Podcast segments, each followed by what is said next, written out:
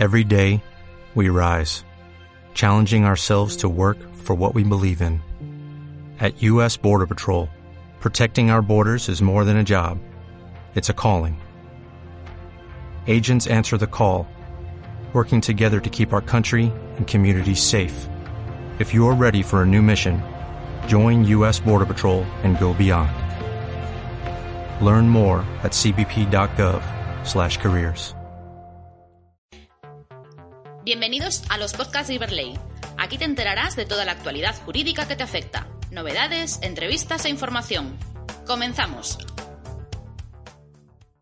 Bienvenidos a una nueva webinar del grupo Iberley Colex. Hoy contamos nuevamente con Tania Folgueral Gutiérrez, licenciada en Derecho por la Universidad de Salamanca, abogada ejerciente e integrante del Departamento de Documentación de Iberley.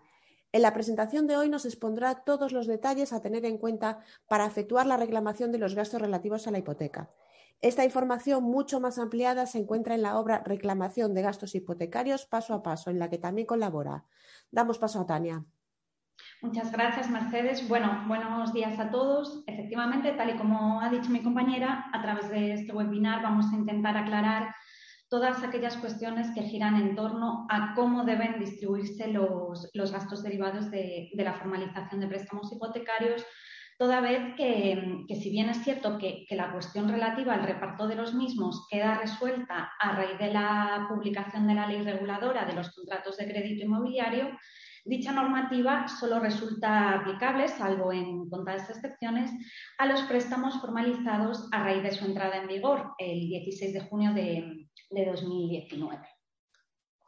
Para ello, hemos dividido la presentación en cinco grandes bloques, comenzando con una conceptualización de lo que podemos entender eh, por gastos hipotecarios, pasando en un segundo punto al análisis de esa famosa sentencia de 23 de, diciembre de 2015, haciendo una explícita mención ya, ya en el punto tercero de, de, la forma en la que, de acuerdo con la jurisprudencia emanada por nuestro Tribunal Supremo, debe quedar distribuida la asunción de dichos gastos entre prestamista y prestatario, pasando en el siguiente bloque a hacer referencia al reparto de los gastos que en virtud de disposición legal contenida en esa ley a la que hemos hecho referencia antes, la ley 5-2019 de 15 de marzo, rige en los préstamos formalizados desde el 16 de junio de 2019. Eh, para terminar finalmente ya facilitando unas pinceladas respecto al procedimiento que habrá de seguirse para, la efectiva reclamación de la nulidad de la cláusula relativa a los gastos hipotecarios y los pronunciamientos que encontramos respecto a las costas procesales en, dichos procedimientos. ¿Qué, son los gastos hipotecarios? Pues bien, nos encontramos con que a la hora de obtener financiación de, las distintas entidades de crédito mediante la concesión de una hipoteca, es necesario llevar a cabo una serie de obligaciones que, ya sea por imposición legal o, por imperativo de, la propia entidad, son necesarias para la efectiva concesión y constitución de la misma. Y es precisamente el, pago de estas obligaciones lo que se conoce comúnmente como gastos eh, hipotecarios. Así, eh, haciendo una clasificación de estos, encontramos en primer lugar los, los, gastos de tasación, los cuales nacen de la determinación del precio en que los interesados tasan la finca o el bien hipotecado. Asimismo, se devengan otra serie de gastos, como son los gastos de notaría, con los que nos referimos a aquellos pagos que han de ser satisfechos a consecuencia del otorgamiento de la escritura pública del préstamo hipotecario. Por otro lado, para poder llevar a cabo la, inscripción del préstamo en el registro de la propiedad, será necesario también satisfacer los derechos del registrador de la propiedad, encontrándonos también con un desembolso con motivo del impuesto de actos jurídicos documentados el cual graba, graba los actos formalizados en, escrituras públicas, como, es el caso del préstamo hipotecario. Por último, y en relación con los conocidos como, gastos de, gestoría, con ellos se hace referencia a aquellos gastos concernientes a la documentación y trámites administrativos asociados a la formalización del préstamo como puede ser, eh, por ejemplo, la llevanza al notario de la, documentación para la confección de la escritura, su presentación en el registro de la propiedad o, ante la agencia tributaria para el pago del impuesto de actos jurídicos documentados, etc. además de, los gastos antedichos, y, y, antes de pasar al siguiente bloque, cabe mencionar que en la mayoría de las ocasiones la, entidad financiera establece el pago de una comisión de apertura de, dicho préstamo. Comisión de apertura a la que vamos a hacer explícita mención más adelante, si bien ya adelantamos que a estos efectos eh, la comisión deberá responder a servicios y gastos en los que se incurra a consecuencia de la concesión del préstamo hipotecario, ¿vale? Pues precisamente eh, la cuestión referente acerca de a quién corresponde el pago de, los diferentes gastos a los que hemos hecho alusión, si al prestamista o, al prestatario, ha cobrado gran importancia en nuestra sociedad desde que el Tribunal Supremo, en su sentencia de, 23 de diciembre de 2015, en el marco de una acción colectiva interpuesta por la OCU,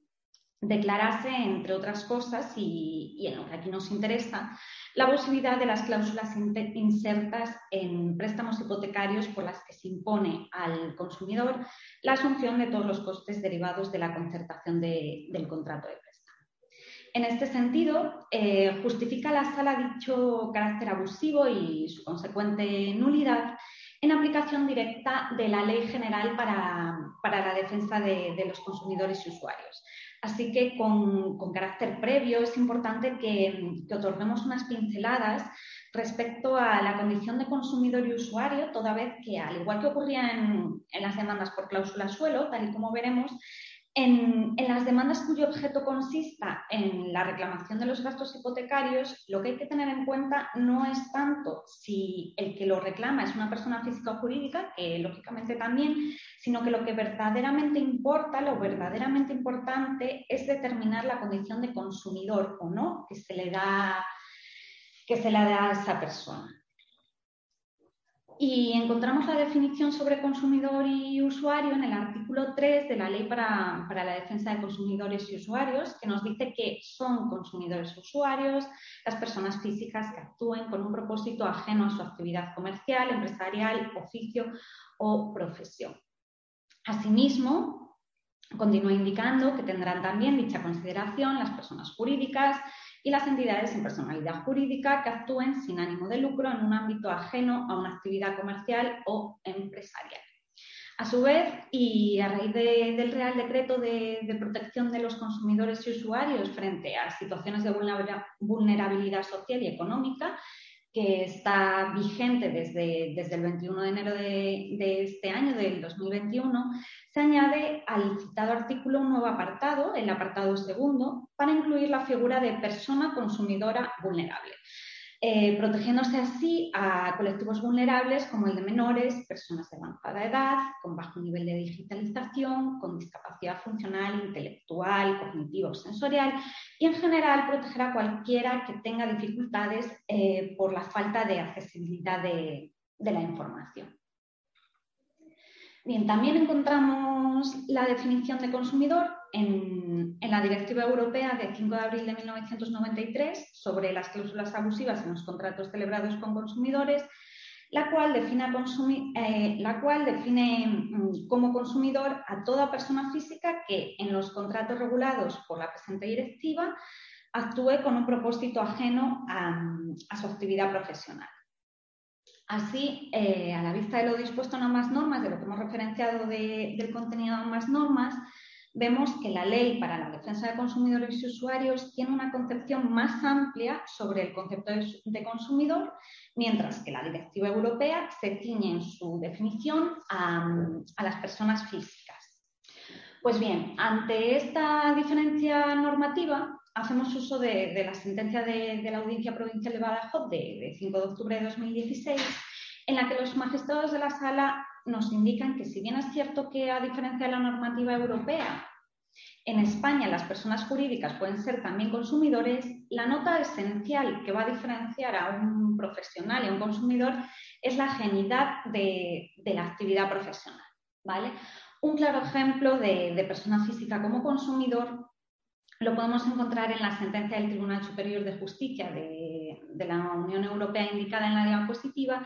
que estudia el caso de un profesional, un abogado concretamente, que actuaba al margen de su actividad profesional, siendo esta circunstancia la importante, ¿vale? En este sentido, eh, lo que señala el tribunal es que lo determinante no son las condiciones subjetivas del contratante, sino el destino de la operación. Dice el Tribunal Superior de Justicia que el juez nacional debe tener en cuenta todas las circunstancias del caso susceptibles de demostrar con qué finalidad se adquiere el bien o el servicio objeto de contrato y, en particular, eh, la naturaleza de dicho bien o, de dicho servicio. Así, un abogado eh, puede ser consumidor si actúa con tal propósito, es decir, con el propósito de, de consumidor. Respecto a quién corresponderá la carga de la prueba, encontramos que esta corresponde a quien sostiene su condición, señalando en este sentido la, Sala de la Audiencia Provincial de Alicante que dicha condición es una cuestión de hecho, eh, presupuesto de aplicación de la norma sectorial de tutela en su favor, que no solo debe, debe ser alegado o sostenido por el mismo, es decir, por, el consumidor, sino que además es a este al que le incumbe la carga de, la prueba como hecho positivo que le beneficia y en virtud del principio de, de facilidad probatoria, ¿vale? Así, lo determinante va a ser probar en el acto de juicio oral la, condición de, consumidor. Eh, obviamente, en, el cuerpo de la demanda debemos defender la condición de consumidor de la persona que adquirió el préstamo, lo haremos con, con su correspondiente soporte documental, y no obstante, es en el acto del juicio donde se va a poder demostrar tal consideración y donde el juez va a poder determinar efectivamente que el préstamo solicitado no tiene como destino una actividad empresarial o profesional. Sin embargo, eh, cabe mencionar también que en aquellos supuestos en los que no resulte acreditado claramente que un contrato se ha llevado a cabo de manera exclusiva con un propósito, ya sea personal, ya sea profesional, el contratante en cuestión deberá ser considerado como consumidor si el objeto profesional no predomina en el contexto general del contrato.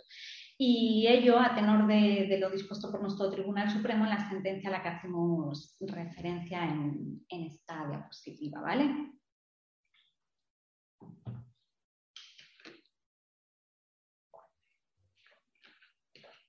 Pues bien, sentado ya la condición de consumidor y usuario, volvemos de nuevo a la sentencia del Supremo de 23 de enero de 2015, en el que la sala, como dijimos, eh, terminaba declarando la nulidad de las cláusulas insertas en los contratos de préstamo hipotecario sobre gastos de constitución de hipoteca y formalización del préstamo. El fundamento jurídico de, la abusividad apreciada por la Sala descansa en el contenido del artículo 89 de la Ley General para la Defensa de Consumidores y Usuarios, que califica como abusivas las cláusulas por las que se produzca una transmisión al consumidor de, de, las consecuencias económicas de errores administrativos o de gestión que no le sean imputables, así como la imposición al consumidor de los gastos de documentación y tramitación que por ley corresponda al, empresario. Eh, con relación a, lo antedicho, la sala refiere en la sentencia que dichas previsiones no se van a constreñir únicamente a la compraventa y extiende dicha regulación al contrato de, préstamo con garantía hipotecaria, toda vez que, tal y como señalan, la financiación es una faceta o, fase de dicha adquisición, esto es, de, de la, de la compraventa, ¿vale?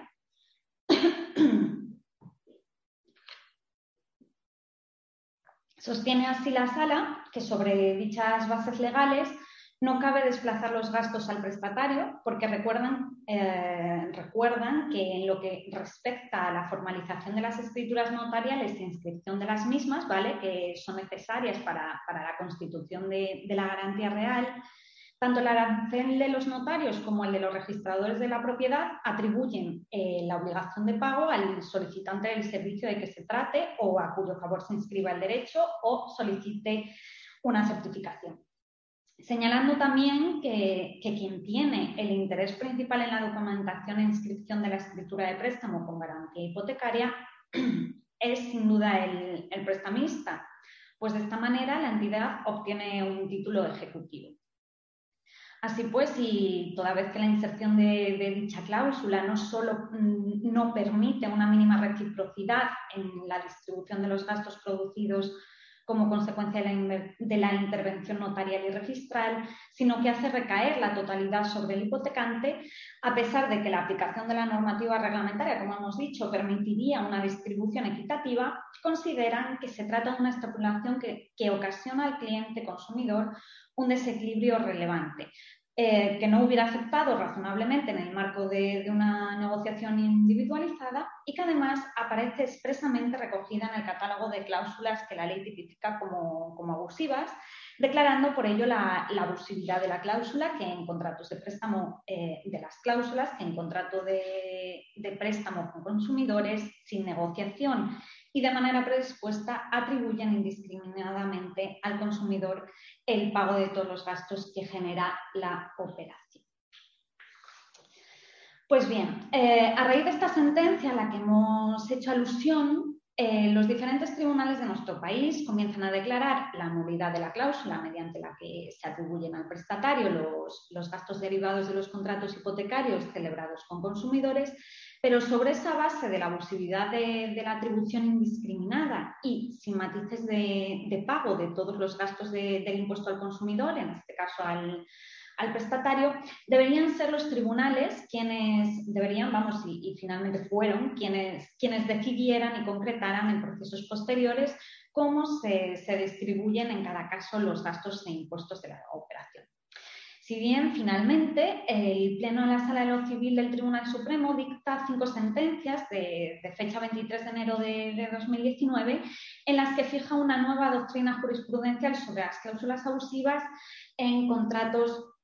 con consumidores, ¿vale? Em, en concreto, estas sentencias eh, lo que hacen es recoger pronunciamientos sobre los gastos de comisión de apertura, de impuestos sobre actos jurídicos documentados, aranceles de notario y registrador y gastos eh, de gestoría. Así que vamos a, pasar a, dar unas pinceladas respecto de la distribución que de, que de acuerdo con la sala debe hacerse de, cada uno de ellos.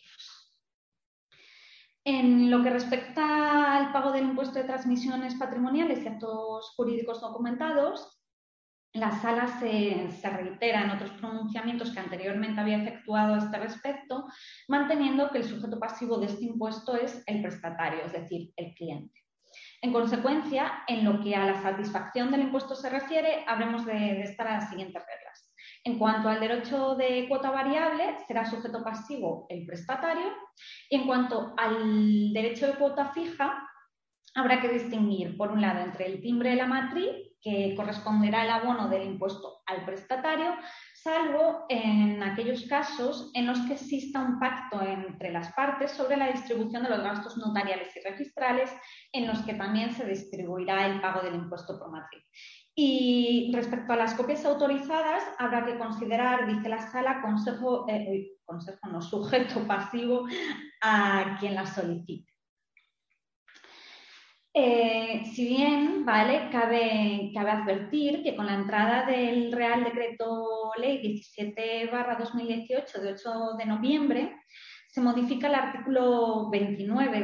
de, la Ley del Impuesto de Transmisiones Patrimoniales y Actos Jurídicos Documentados y se atribuye su pago a los prestamistas, ¿vale? Es decir, a la entidad.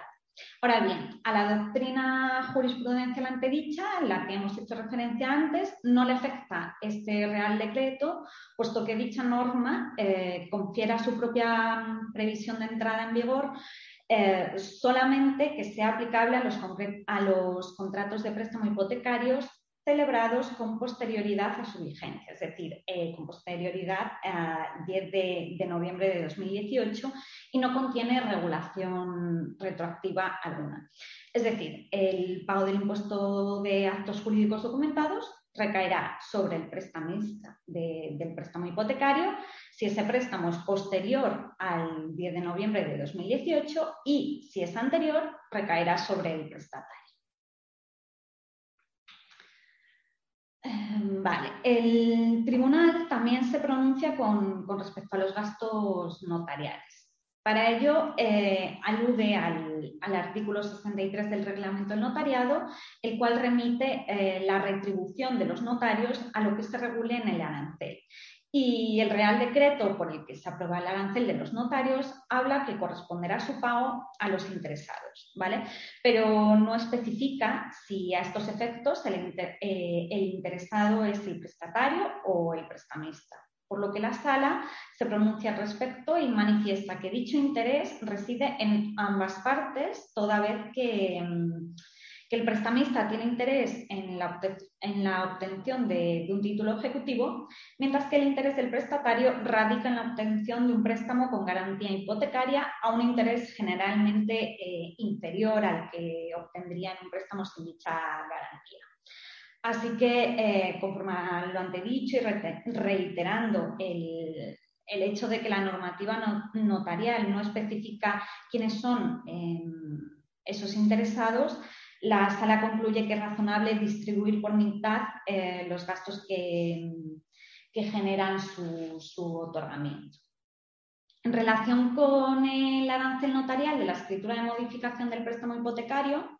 la sala manifiesta que la solución que debe otorgarse eh, a la hora de fijar quién debe asumir el pago es la misma que, en el supuesto anterior, es la misma que hemos referido antes, toda vez que dice que ambas partes eh, están interesadas en, la modificación o, innovación. Y por último, como vemos, cabe advertir que, la situación cambia ¿vale? cuando, cuando hablamos de los aranceles notariales derivados de la escritura de cancelación de la hipoteca pues en este supuesto, el interesado en la liberación del gravamen es el prestatario, por lo que le corresponderá a este satisfacer eh, dicho gasto.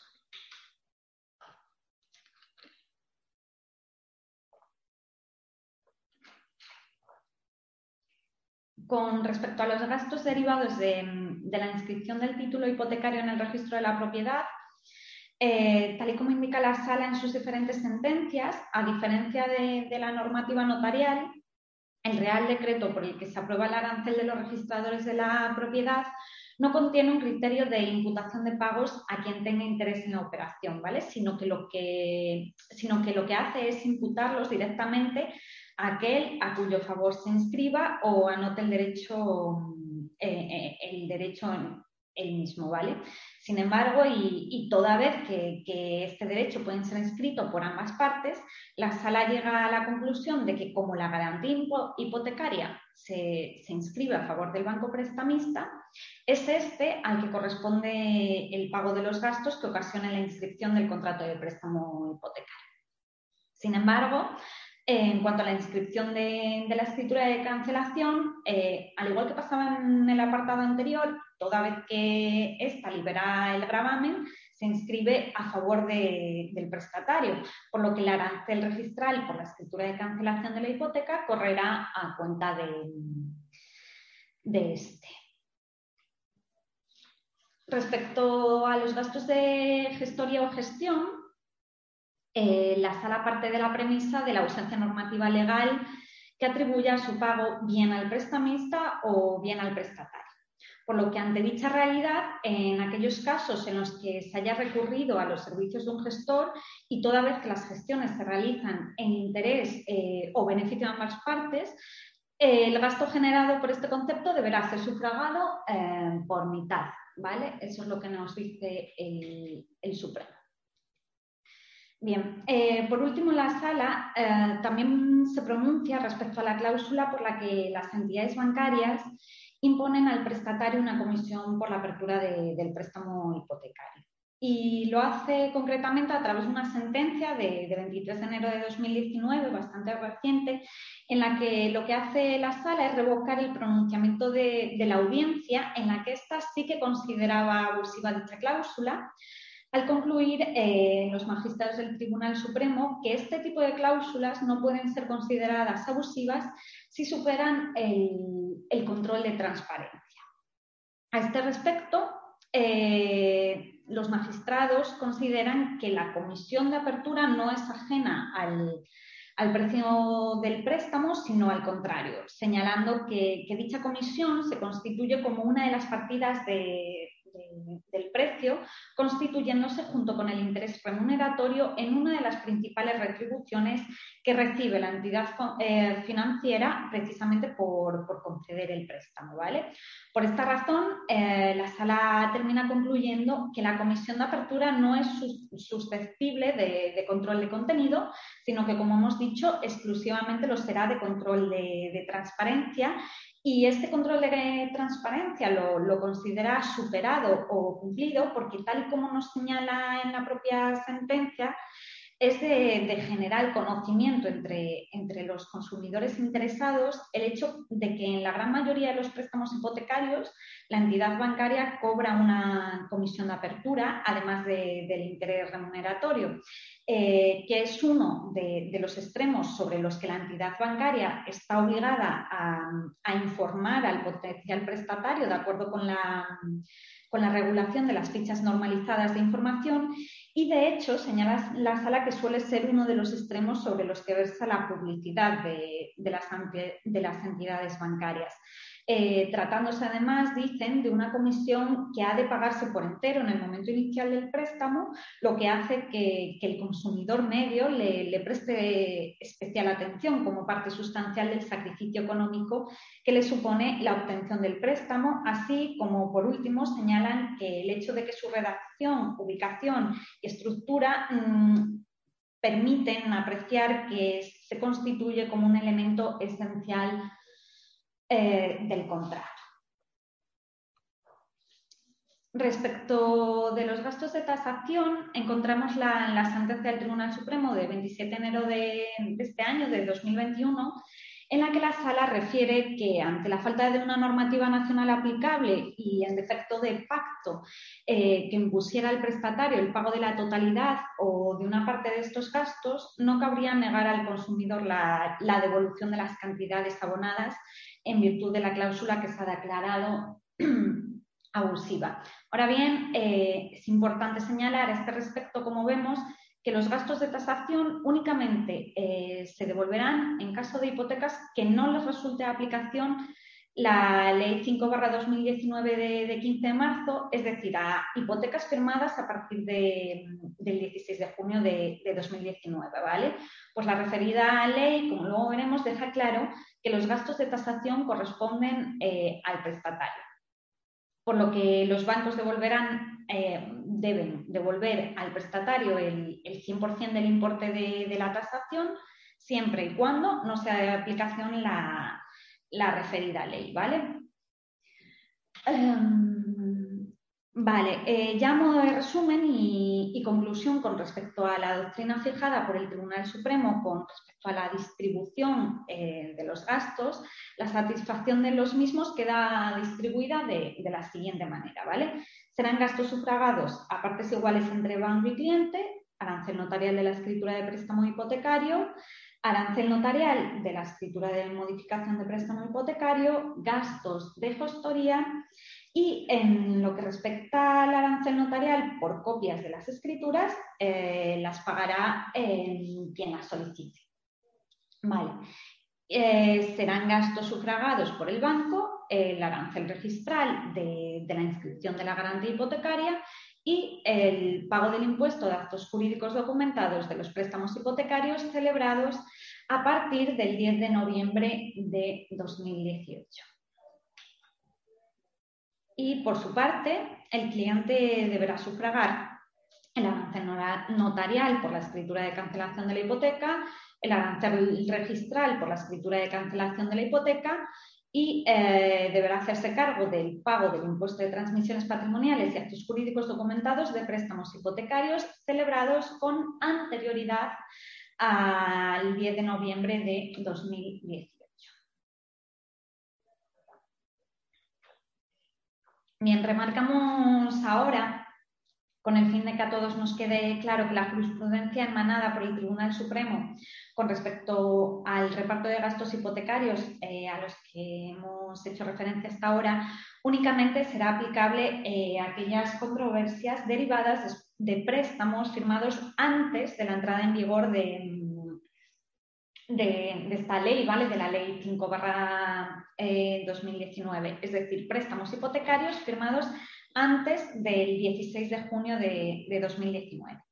Los préstamos formalizados a partir de, esa fecha, es decir, a partir del 16 de junio de 2019, se van a regir por las disposiciones que estipula al respecto la nueva ley de, contratos de crédito inmobiliario. Así, eh, conforme a dicha ley, encontramos que los gastos derivados de, la formalización de hipotecas constituidas a partir del 16 de junio de 2019 quedan distribuidos de, la manera en la que señalamos en, la diapositiva, ¿vale? Corriendo los gastos de tasación a cargo del prestatario, mientras que el banco prestamista habrá de hacerse cargo eh, del resto, esto es de notaría, de registro, de gestoría eh, impuesto de actos jurídicos documentados. Cargo este último, que tal y como señala la diapositiva, ya debía asumir el banco en virtud de disposición legal anterior en todas las hipotecas que hubieran sido formalizadas a partir del 10 de noviembre de 2010. Vale, pasamos ya eh, al último bloque, ¿vale? Referido al procedimiento que habremos de, seguir para la efectiva reclamación de la devolución de, los gastos hipotecarios. En primer lugar, eh, es importante advertir que de forma previa, eh, que de forma previa a la reclamación judicial es preceptivo que, el prestatario que pretende recuperar los gastos hipotecarios eh, presente reclamación previa ante el servicio de atención al cliente de la entidad financiera con la que haya suscrito el préstamo, eh, disponiendo la entidad financiera de un plazo máximo de dos meses para, responder a, a dicha reclamación. ¿vale?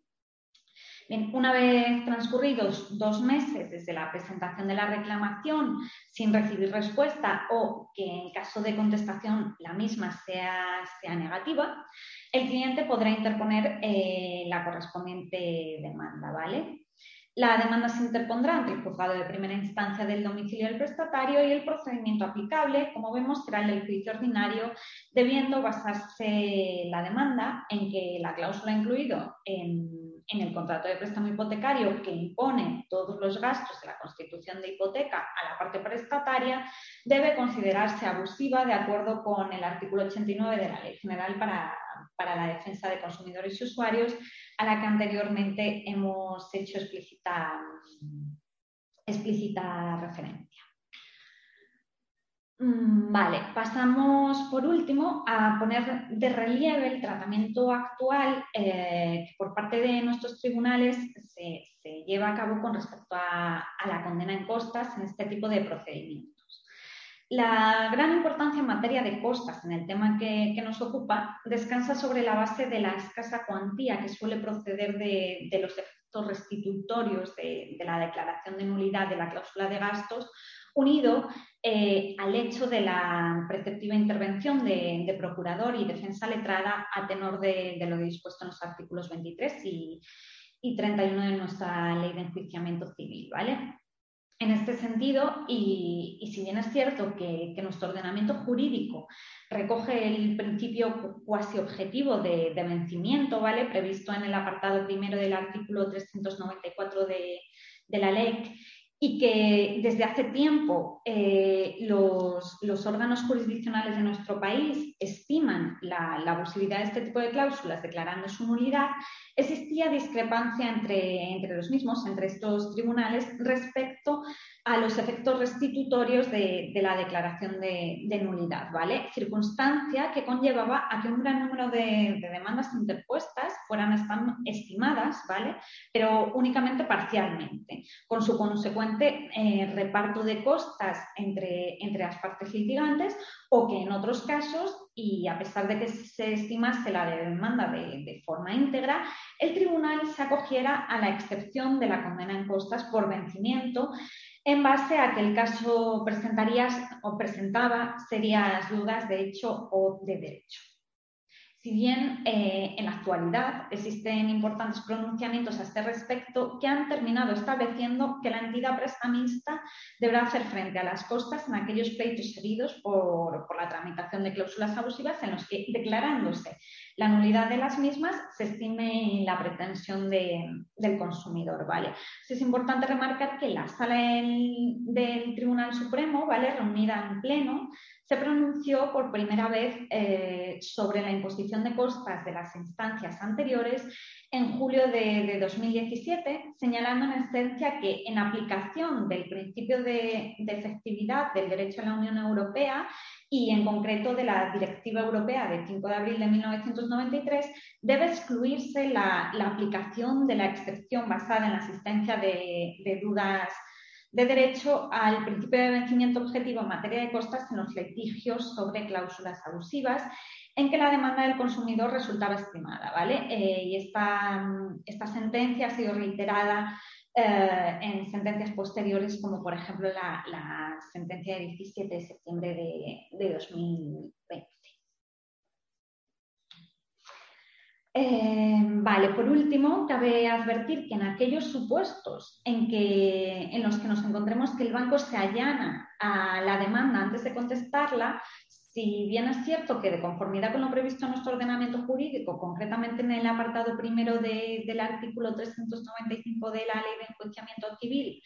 si el banco se allanara a la demanda antes de contestarla, no procedería la, condena en costas, debe tenerse en cuenta que dicho precepto exceptúa tal aplicación eh, si el tribunal, razonándolo debidamente, apreciara mala fe en el demandado. Pues bien, lo, lo, antedicho, unido a que el prestatario demandante haya recurrido a la reclamación extrajudicial de manera previa a la interposición de la demanda, podría llegar a conllevar una condena en costas, ¿vale? Y ello a la luz de la, de la reciente sentencia dictada por el,